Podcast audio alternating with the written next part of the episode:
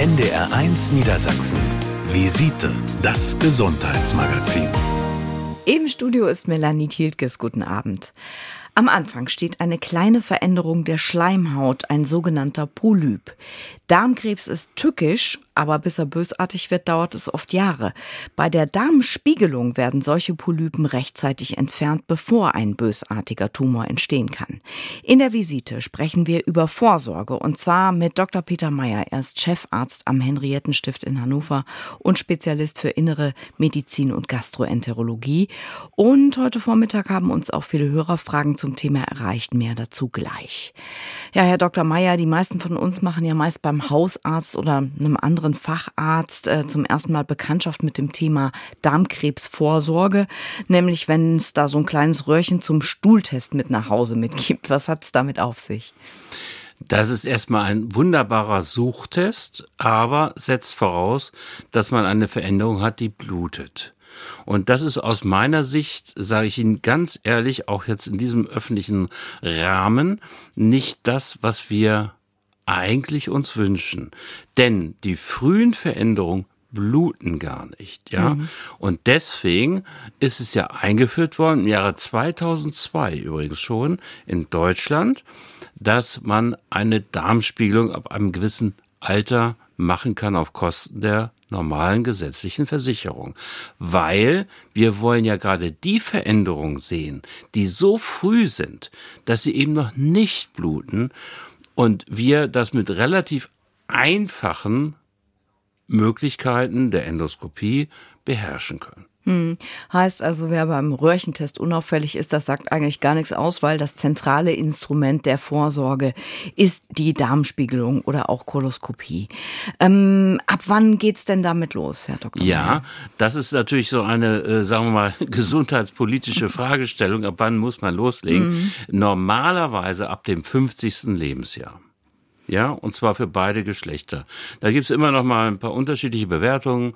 Frauen ab 55, Männer ab 50. Es wird generell in Deutschland ab 50 demnächst für alle möglich sein. Aber das muss man schon machen. Es sei denn, man kommt aus einer Familie, wo schon mal Darmkrebs war. Und da müssen Sie sich mit Ihrem Hausarzt oder betreuenden Arzt besprechen, ob das nicht früher schon notwendig ist. Hm. Das ist wirklich bedeutsam. Und das wird dann auch durchaus ohne Frage von den Krankenkassen finanziert. Also familiäre Vorbelastung spielt eine ganz große Rolle. Nun haben ja sehr viele Leute Ängste, wollen da nicht so gerne ran an das Thema Darmspiegelung. Klingt schon unangenehm. Was sind da die häufigsten Befürchtungen? Das Interessante ist, die Untersuchung selbst wird von, von den Patienten sehr gut toleriert. Mhm. Wir geben ja meistens eine Spritze, dass die Menschen dabei schlafen und davon nichts mitbekommen. Erstaunlicherweise ist gar nicht mal die Angst vor Schmerzen und der Unannehmlichkeit der Untersuchung das Hauptproblem. Das Hauptproblem der meisten Menschen ist die Angst vor einer negativen Nachricht. Mhm. Und sie kommen einfach nicht, weil sie heißen, nach der ich hab ja was, oh, will ich gar nicht wissen. Ah, okay. Das heißt also, es könnte ja was gefunden werden und dann will ich es lieber gar nicht wissen. Die Untersuchung selbst, sagen Sie schon, ist, hm, da merkt man nichts von, das wird äh, betäubt alles. Wie funktioniert das genau? Worauf muss ich mich einstellen? Das ist relativ äh, standardisiert jetzt seit über 30 Jahren und ein Vorgehen, was im Allgemeinen gut funktioniert. Es ist so, die Vorbereitung beginnt am Tag vorher. Da muss man eine sogenannte Darmspülung machen. Das ist unangenehm. Ich selber habe das übrigens persönlich mitgemacht, zweimal schon, ja, weil ich muss ja mit guten Vorbildfunktionen vorangehen. Aber es ist machbar. Heißt ganz viel trinken, eine spezielle ja, Flüssigkeit. Ja, und die schmeckt leider mhm. sehr unangenehm. Das okay. ist so. Aber das kriegt man hin. Das ist eigentlich das Hauptproblem für die meisten Patienten, was diese spezifische Art der Vorbereitung betrifft. Mhm. Es gibt so 10, 15 Prozent der Patienten, wo das nicht klappt. Aber auch da haben wir inzwischen sehr, sehr gute Möglichkeiten, das dann entsprechend zu bewältigen.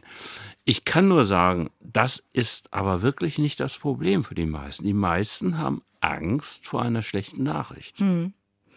Die Untersuchung selbst wird unter Betäubung in der Regel gemacht. Da schauen Sie mit einer kleinen, winzigen Kamera im Bauchraum nach, beziehungsweise im Darm und fahren da quasi so entlang und sehen das auch wie ein Film. So kann man das beschreiben. Äh, ob das nun klein und winzig ist, naja gut, man, das subjektive Empfinden ist anders, aber ich sag mal, dadurch, dass man das nicht mitbekommt, ist es so gut ertragbar und wir haben eigentlich bei ansonsten gesunden Patienten, die nur zur Vorsorge kommen, fast null Komplikationen. Hm. Null. Kann ich wirklich sagen. Und das meine ich ehrlich. Und was anderes ist natürlich, wenn Patienten zu uns zu einer Darmspielung kommen, die von vornherein eine Krankheit mitbringen.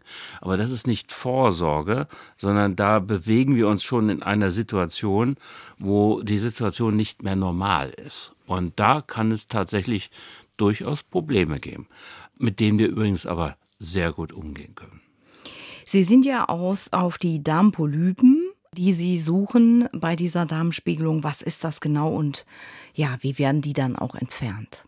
Also, der Darmkrebs entsteht immer aus einer bestimmten Veränderung der Darmschleimhaut. Und die Frühveränderungen sind sehr klein, manchmal nur zwei, drei, vier Millimeter groß. Und wenn sie größer werden, dann nennen wir sie Polypen, also so gutartige Gewächse der Schleimhaut. Die können wir mit relativ standardisiert guten Methoden entfernen. Das machen wir. Die Komplikation könnte sein, dass mal zu einer Blutung kommt, aber das ist ein relativ seltenes Ereignis, muss man schon sagen. Und damit haben wir verhindert, dass diese Patienten tatsächlich Darmkrebs bekommen alle Untersuchungen dieser Art, die gemacht werden, in den Praxen hauptsächlich, hm. Im Krankenhaus machen wir nur immer die komplizierten Sachen. In den normalen Untersuchungen werden in den Praxen gemacht. Hm. Ja, jede Untersuchung geht in eine statistische Bewertung hinein. Und da gibt es ein Institut in Heidelberg, die das analysiert haben und auch inzwischen sehr gut zusammengefasst haben. Und wir können sagen, dass wir nach Einführung der Vorsorgedarmspiegelung im Jahre 2002 in den ersten 15 Jahren danach, das ist publiziert in einer der besten Zeitschriften, die es überhaupt gibt in unserem Fachgebiet, 100.000 Darmkrebsfälle in Deutschland verhindert haben. Hm. Das ist natürlich ein riesiger Erfolg. Haben sich die Therapiechancen in den letzten 20, 30 Jahren überhaupt verbessert? Ja, für die, wie gesagt, wenn das im Rahmen der Vorsorge stattfindet, in jedem Fall. Wenn natürlich ein Mensch schon mit einem fortgeschrittenen Darmkrebs zu uns mhm. kommt, das muss ich leider auch immer wieder erleben. Das ist so meine Situation als Krankenhausarzt. Da kommt jemand, der blutet aus dem Darm und wir finden dann leider nicht selten einen fortgeschrittenen Darmkrebs. Das ist natürlich dann schon eine ganz andere Situation. Das ist ja nicht mehr Vorsorge und Vorbeugung, sondern da sind wir schon in einem fortgeschrittenen Stadium. Dann kann es schwierig werden. Aber auch dafür gibt es heutzutage exzellente chirurgische und sogenannte onkologische, also krebsmedizinische Vorgehensweisen, dass wir dem Patienten gut helfen können. Nicht jedem, muss ich auch ehrlicherweise sagen. Aber Darmkrebs ist natürlich am besten heilbar, wie alle Krebsarten, wenn er früh erkannt wird. Deshalb werben wir ja auch für die Vorsorge und sprechen heute darüber mit Dr. Peter Meyer. Er ist Chefarzt und Gastroenterologe am Henriettenstift. Und Ihre Fragen zum Thema, die hören wir hier gleich.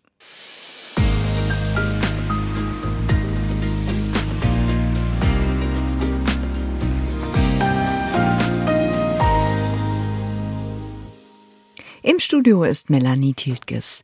Darmkrebs ist tückisch, Vorsorge kann Leben retten. Unser Visiteexperte ist der Gastroenterologe Dr. Peter Meyer, Chefarzt am Henriettenstift in Hannover. Und uns haben heute viele Fragen zum Thema am Visite-Hörertelefon erreicht. Zum Beispiel die von Frau Jacobi. Folgendes, mein lieber Papa, der hatte auch Darmkrebs und ist daran gestorben. Und da bin ich ja vorbelastet und da habe ich mich schon mal so untersuchen lassen, wo man so ein Zeug ausschlucken muss. Sie, Sie wissen, was das ist, ne? Ja, das wissen wir. Und dann hat er das auch untersucht, das ist aber auch schon zwei Jahre her und hat zum Glück nichts gefunden oder eine Kleinigkeit hat er gleich weggemacht.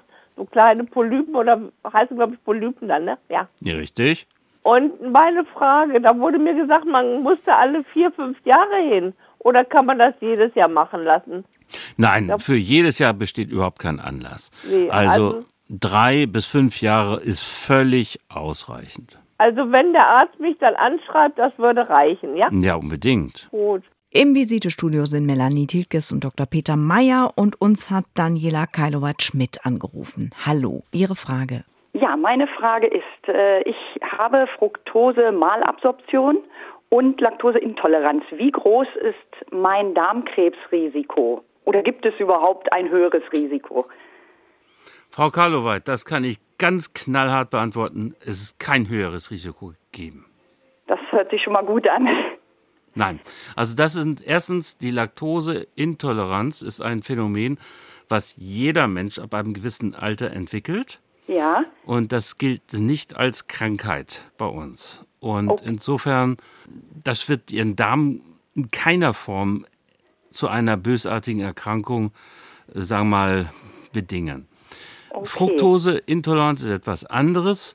Das ist keine Intoleranz, sondern, oder man bezeichnet es zwar so, aber das ist ein, ja, so eine Aufnahmestörung äh, und die gilt als, ich sag mal, ja, man hat's, ist doof, aber es ist nicht schwerwiegend im Sinne einer Bösartigkeit oder so zu bewerten. Das heißt, wenn ich, äh, ich sage jetzt mal vorsichtig, es ignorieren würde, obwohl ich es weiß, wäre das jetzt für mich nicht unbedingt ein größerer Nachteil. Sie Außer würden die üblichen Beschwerden. die Beschwerden sind natürlich für Sie ein Nachteil, ohne Ja, das ist Frage. richtig. Ne? Aber diese beiden Bedingungen, die Sie dargestellt haben, sind für Sie kein gesundheitlicher Nachteil, der Ihre Lebenserwartung in irgendeiner Form negativ beeinflusst. Okay.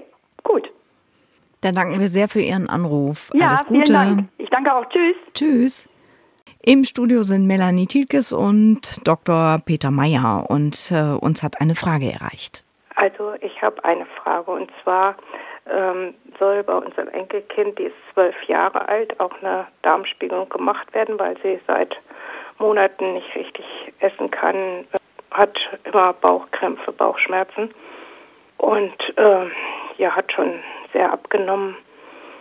Und äh, heute hat sie einen Termin beim äh, Kinder- und Jugendarzt, der speziell für Gastroenterologie zuständig ist. Und dann soll eine Darmspiegelung Ende des Monats gemacht werden. Es ist jetzt für mich auch die Frage, ist das bei so einem jungen Kind nicht doch irgendwie gefährlich? Und zum anderen würde ich gern wissen, muss sie auch etwas trinken oder wird das bei Kindern anders gemacht? Weil ich denke, damit hätte sie ein Problem. Ich habe das ja selber schon mitgemacht.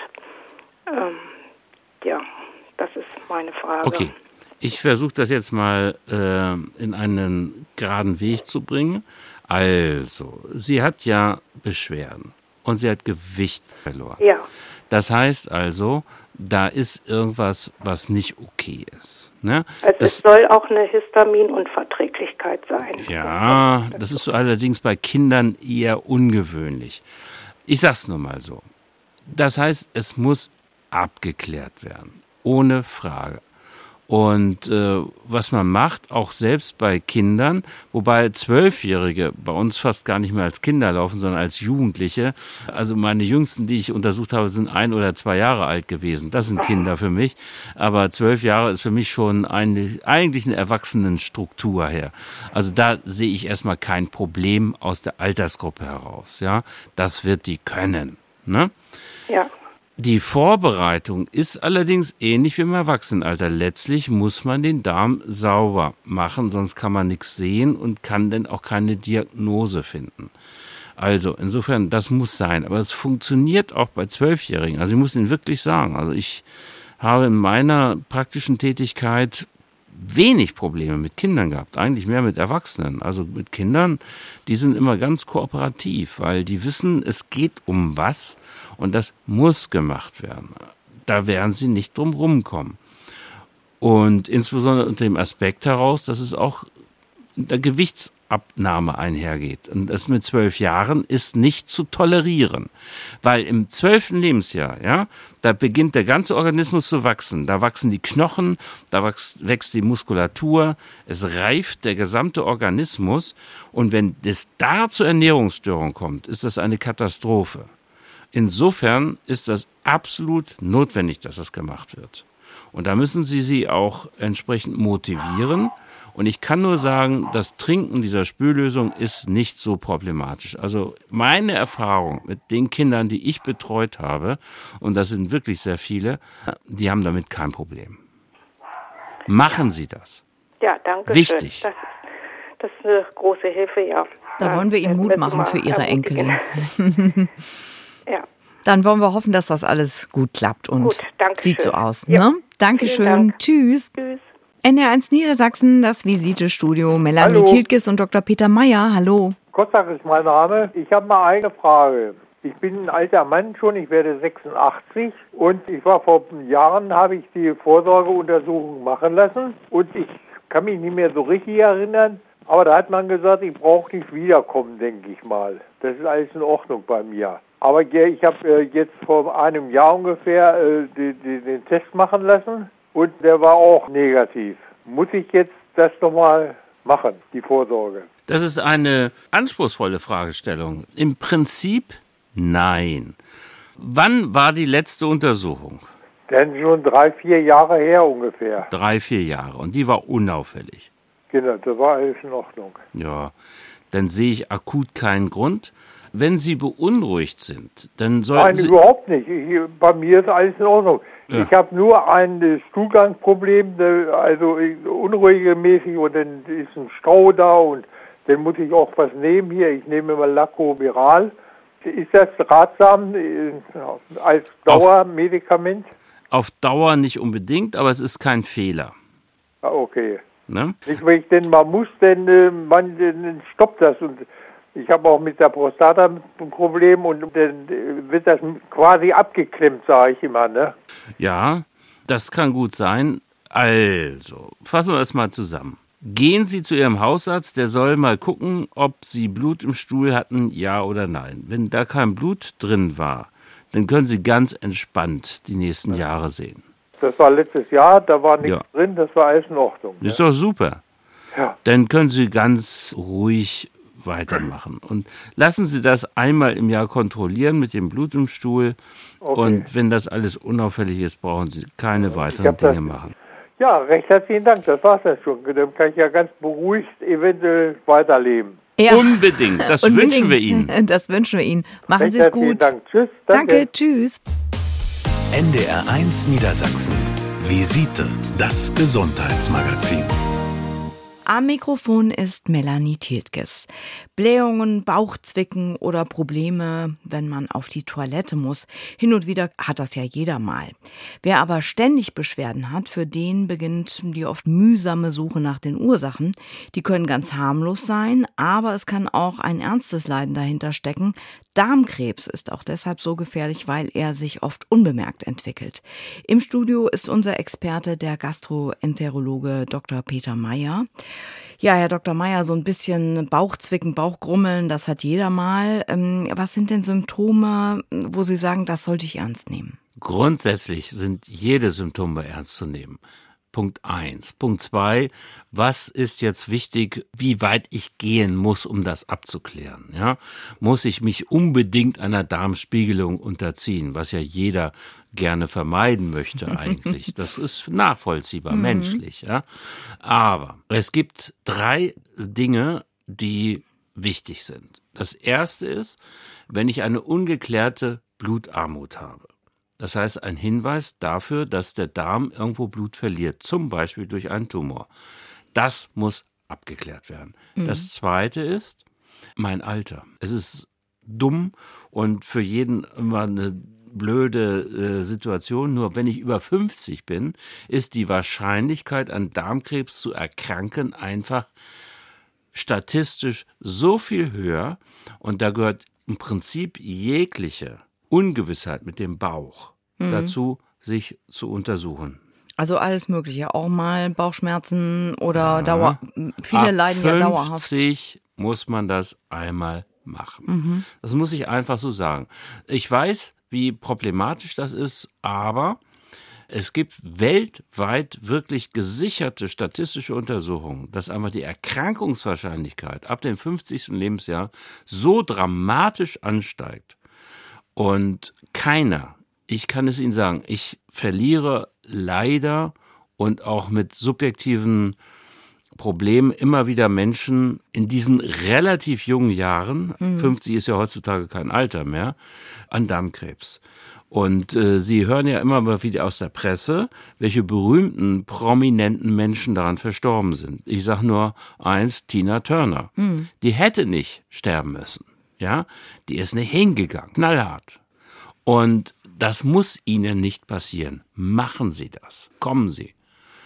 Alter, auch wenn man keine Beschwerden hat, ist ein Grund für eine Darmspiegelung. Hm. Aber Sie sagen, wenn Beschwerden da sind, dann auf jeden Fall. Dann Sofort. Mhm. Und hm, vielleicht können wir die mal benennen. Es gibt ja unterschiedlichste hm, Schwierigkeiten. Manche Menschen, ja, haben Schwierigkeiten auf Toilette zu gehen. Andere haben dauerhaft Blähungen. Dritte wiederum haben Bauchzwicken oder Bauchstechen. Ähm, wir haben schon gesagt, der Darmkrebs, der tut erstmal nicht weh. Was kann da alles dahinter stecken? Da gibt's ja eine Menge Diagnosen. Genau, das ist völlig richtig. Die häufigste Ursache für derartige Beschwerden, die so unspezifisch sind, ist der sogenannte Reizdarm. Mhm. Das ist ein für uns extrem kompliziertes Krankheitsbild, weil wir die Möglichkeiten, das diagnostisch zu bewältigen, sehr schwierig sind. Wir grenzen davon ab die sogenannten Alarmzeichen. Alarmzeichen ist natürlich Blut im Stuhl oder Blut am Toilettenpapier. Das ist immer ein Alarmzeichen. Das sind Patienten, denen es einfach im Bauch so schlecht geht, dass sie Gewicht verlieren. Mhm. Auch die müssen kommen und relativ früh. Und Patienten, die einfach mal zum Hausarzt gehen und da werden Entzündungswerte gemessen und andere Werte im Blutbild, die nicht normal sind, die müssen auch kommen.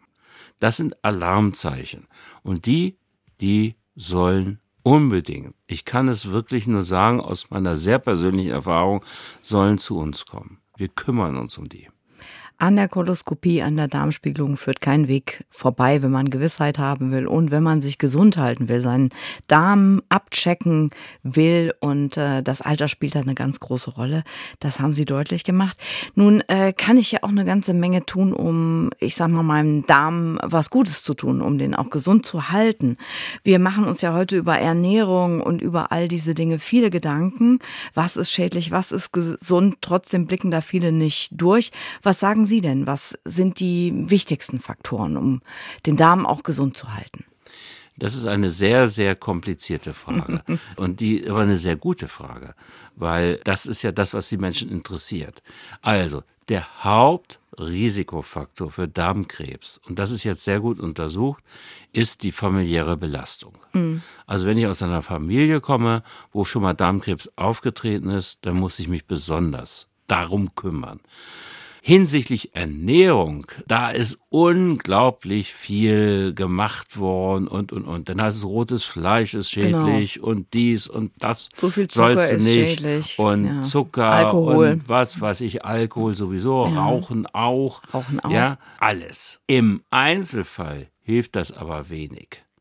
Um den Darm einigermaßen gesund zu halten, wenn ich aus einer nicht komplizierten Familie komme, nicht belasteten Familie komme, dann ist es einfach, ich sage, jeder weiß das, mhm. einfach die, die grundnormale, angenehme, für mich adaptierte Kost. Mhm. Und man braucht gar nicht. Es gibt nicht irgendeine Substanz, die man zu sich nehmen könnte. Wenn ich morgen jetzt mehr Zucchini statt Tomaten esse, dann wird es mir besser gehen und so. So einfach ist es eben leider nicht. Aber ja? Gemüse generell würden Sie als Gastroenterologe schon empfehlen, nicht wahr? Ja, grundsätzlich natürlich. Mhm. Also die sogenannte mediterrane Kost, das wissen Sie ja, steht in allen Publikationen und äh, Veröffentlichungen, ist grundsätzlich gut. Mhm. Genug Ballaststoffe, Ballaststoffe, gute Öle.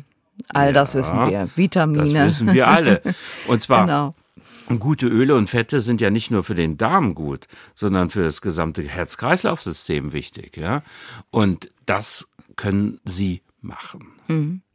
Es ist ja immer die Rede von der Darmflora oder auch davon, dass unser Darm als Mikrobiom so eine Art ja zweites Gehirn für den Körper ist und nicht nur für die Bauchgesundheit selber äh, wichtig ist, sondern für die komplette Gesundheit des Menschen. Da sind ja ganz viele Bakterien, die äh, Dinge für uns machen. Was wissen wir schon darüber, Herr Dr. Meyer? Zu wenig. Mhm. Wir wissen zu wenig. Es wird da extrem viel geforscht. Ich bin selber Mitglied einer sogenannten Mikrobiom-Forschungsstelle. Das ist weltweite umspannende Versammlung von, sage ich mal, Kollegen, die sich damit beschäftigen. Es ist ein Riesenproblem. Das Problem ist entgegen vielen Dingen, die in Fernsehzeitschriften und so weiter vermittelt werden, kann man das nicht sinnvoll untersuchen. Ja, ich habe so viele Patienten, die kommen zu mir, die waren vorher bei Heilpraktikern, anderen Kollegen, die kommen, ja, der hat eine Stuhluntersuchung gemacht und dann ist das und das rausgekommen. Mhm. Das ist völlig irrelevant. Die Besiedlung der Magen-Darm-Schleimhaut mit Bakterium ist unglaublich wichtig. Das ja. brauchen wir. Wir können es aber bis heute nicht vernünftig untersuchen. Und all das, was bisher an Daten publiziert ist, ist sehr oberflächlich schlecht. Mhm. Und die ganzen einfachen Untersuchungen, jetzt nimm mal, es gibt ein Darmbakterium X, das du als Tablette kriegst, Darmbakterium Y und dann wird alles besser werden, ist Unsinn. Mhm. Das ist Geldverschwendung. Ich sage ganz knallhart an dieser Stelle, ernähren Sie sich allgemein für Ihre Bedürfnisse vernünftig. Und dann werden Sie die Probleme nicht haben. Also das heißt, wenn wir die Darmbakterien mit einer ausgewogenen Kost, wo alles dabei ist, gut füttern, dann, dann leben die auch für uns. So ist es. Okay. Vielen Dank. Ja, Ballaststoffe oder auch probiotische Lebensmittel, Sie sagen das gerade schon, die werden natürlich auch im Handel angeboten und werden oft beworben und so. Ähm, bringt das alles nichts? Oder würden Sie sagen, das eine oder andere kann schon förderlich sein? Also, dass es alles nichts bringt, würde ich nicht sagen erstmal, bevor sich ja ein Mensch entschließt, sich diesem Problem zu stellen und ich suche mir jetzt was aus und gehe damit mal um, ist ja schon mal etwas, das positiv ist. Mhm. Ja, er überlegt überhaupt erstmal, was mache ich ernährungsmäßig. Mhm. Und das ist gut. Ob das, was er dann letztlich käuflich erwirbt, sinnhaft ist, ist eine zweite Frage. Und da muss ich ein bisschen, ich meine das nicht pessimistisch sagen, macht das. Wenn ihr wollt, nehmt das. Es schadet nicht. Mhm. Aber es wird nicht unbedingt helfen. Das Entscheidende ist, das Bewusstsein zu haben, ich kümmere mich um den Darm. Das ist das Entscheidende. Ja, ich reflektiere, ich habe ein Problem, ich will was für mich tun und bilde mich dass das, was häufig diagnostisch angeboten wird und therapeutisch angeboten, nicht unbedingt sinnhaft ist, ist ein zweites Problem. Und das werden wir auch noch nicht abschaffen können. Ich kann nur sagen, machen Sie eins. Ernähren Sie sich so, wie sich für Sie am sinnhaftesten und subjektiv am wohlsten befinden. Die Darmgesundheit, das ist das Thema heute bei uns in der Visite. Und es geht um auch Ihre Fragen zur Darmspiegelung, vielleicht um Ängste, die Sie abbauen können. Und äh, Dr. Peter Meyer hat heute Vormittag mit vielen Hörerinnen und Hörern gesprochen. Mehr dazu gleich bei uns in der Visite.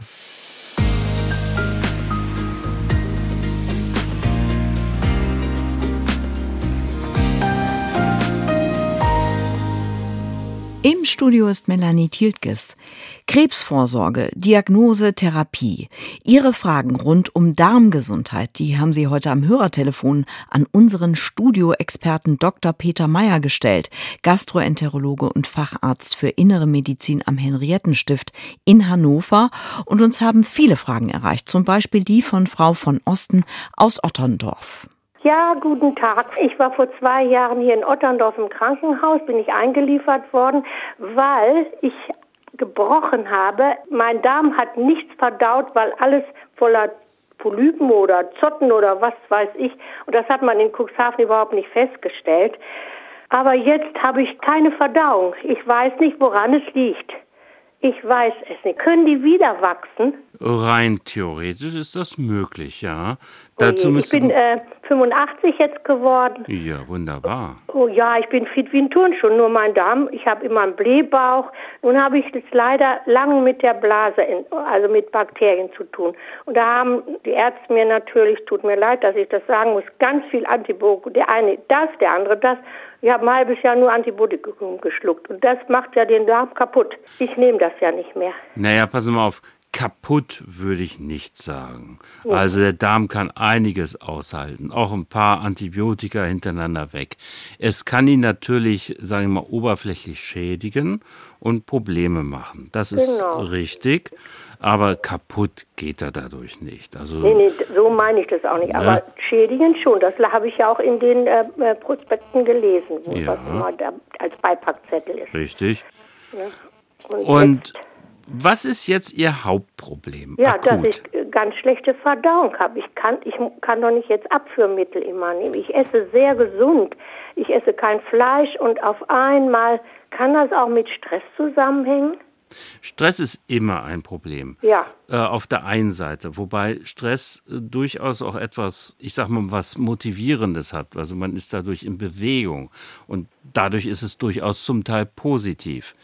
Wenn Sie das als negativ empfinden, kann das natürlich damit zusammenhängen. Hm, nee, nee, aber ich bin ja alleine jetzt und ich habe schon, ich, ich habe schon jetzt Ruhe, aber ich hatte, hatte Stress.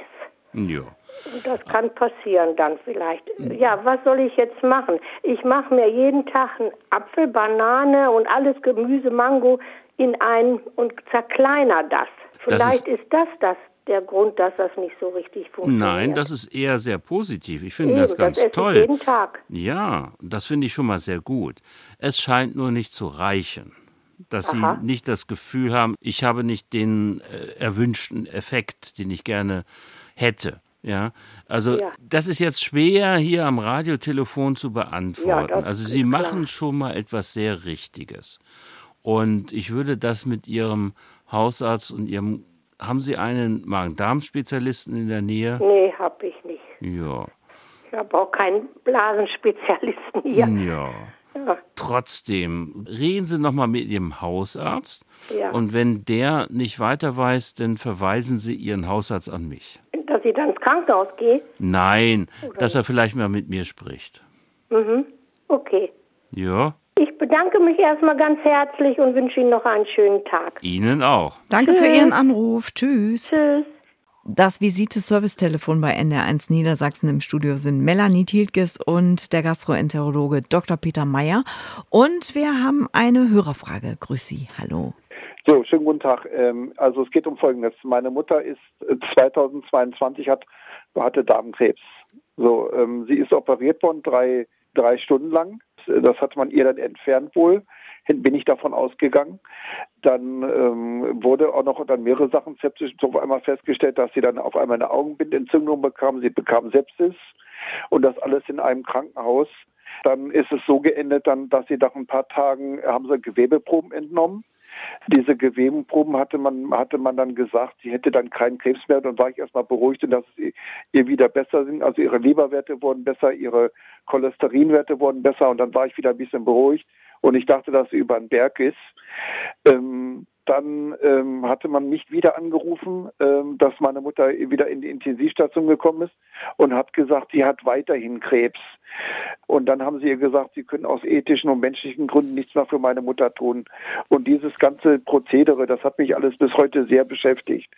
Jetzt ist meine Frage, wenn ihr Krebs entfernt worden ist, also wenn, wenn die drei Stunden Operation hatte und sie ist, sie ist, äh, dieser Krebs wurde entfernt, Warum konnte man mir dann nicht genau sagen, dass sie doch weiterhin Krebs hat? Gut, das ist jetzt eine sehr komplexe Fragestellung. Äh, das war im Jahre 2022, sagen Sie. Genau, ja. Und das hat mich alles bis heute beschäftigt. Und, das, und seitdem fühle ich mich auch nicht sehr gut, sage ich ganz ehrlich. Ja. Das kann ich verstehen. So, und dann war sie dann drei, war, war sie dann 14 Tage im Krankenhaus, danach war sie in der Kurzzeitpflege. Und danach ist sie, haben sie mich dann angerufen, diese Altenheim, dass meine Mutter einen Kreislauf hatte von 176 zu 114. Und dann kam sie wieder in das Krankenhaus, mhm. wo sie jetzt halt da verstorben ist, letztlich vor zwei Jahren. Mhm. Und vor allen Dingen das Schlimme ist auch, dass mir die Ärzte nicht gesagt haben, wie geht es jetzt weiter. Ich durfte meine Mutter mal in ihrem Bauch sehen Und man und äh, dann muss ich auch noch sagen, das habe ich vergessen zu sagen, Sie haben mir noch ein PEC-System gegeben und äh, und eine Magensonde und das Ja. wollte ich ja auch nicht geben. Das wollte ich einfach nicht. Mhm. Aber das hat sie. Ja, passen wir auf. So, ich kann natürlich jetzt aus Ihren Äußerungen nur versuchen, das Ganze zu rekonstruieren und so wie ich Ja. das wahrnehme, war Ja. sie im Moment, als sie in das Krankenhaus reinkam, schon in einem sehr, sehr fortgeschrittenen Krankheitsstadium. Und ähm, Okay. das Ja. haben die halt dann nicht mehr bewältigen können. Daraus können sie jetzt rückblickend für ihre Mutter nichts mehr machen. Aber, pass Okay. auf, wir müssen jetzt, einer der wichtigen Aspekte dieser Sendung ist ja, dass wir solche Verläufe verhindern wollen. Ja, ihre Mutter hätte vielleicht, sagen wir mal so, wenn man, wenn die im 50. Lebensjahr oder 55. Lebensjahr zu einer Vorsorgedarmspielung gegangen wäre, hätte man vielleicht dieses verhindern können. Nur, das jetzt rückblickend sozusagen als Vorwurf oder Kritik oder was weiß ich, was zu meinen, Ja, ja, ist. Unsinn. Wir können nur, und insofern Ja. ist Ihr Anruf ganz wichtig und ich nehme den sehr ernst. Wir nehmen das als Danke. Motivation, gerade auch für diese Sendung, darauf hinzuweisen, dass es gar nicht so weit kommt. Ja, Ja, meine Mutter ist 72 geworden, deswegen, ja. ja. Das kann ich und, noch sagen. Ja. Ne? Und wir sollen das im Vorfeld verhindern. Das heißt, jeder Mensch sollte mit 50, spätestens 55. Lebensjahr einmal zur Darmspiegelung gegangen sein, um so einen Verlauf zu verhindern.